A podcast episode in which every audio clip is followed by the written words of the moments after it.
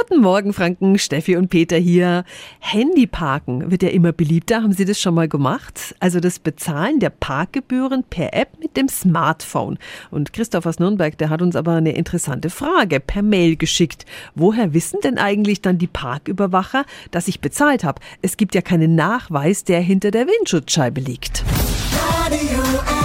Jetzt Tipps für ganz Franken. Hier ist unser Wiki Peter. Fragen wir doch mal bei einem dieser Handypark-Anbieter, Marilena Lichtenauer von Pay by Phone. Guten Morgen. Guten Morgen. Wie erkennen Sie, dass ich ganz brav meine Parkgebühr gezahlt habe? Wir haben natürlich da ganz viel Unterstützung von der Parkraumüberwachung, die wiederum kontrolliert per digitalem Autokennzeichen abfragen, ob das ein Pay-by-Phone-Ticket äh, vorliegt und dann wird das automatisch digital erkannt.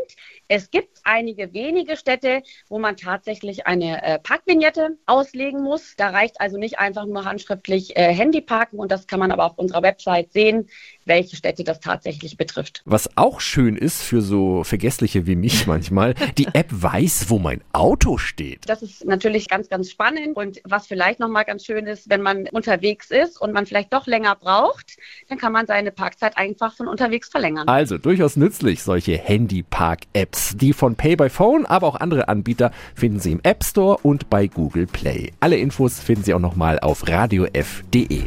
Tipps für ganz Franken von unserem Wiki Peter. Wiki Peter. Täglich neu im Guten Morgen Franken um 10 nach 9. Radio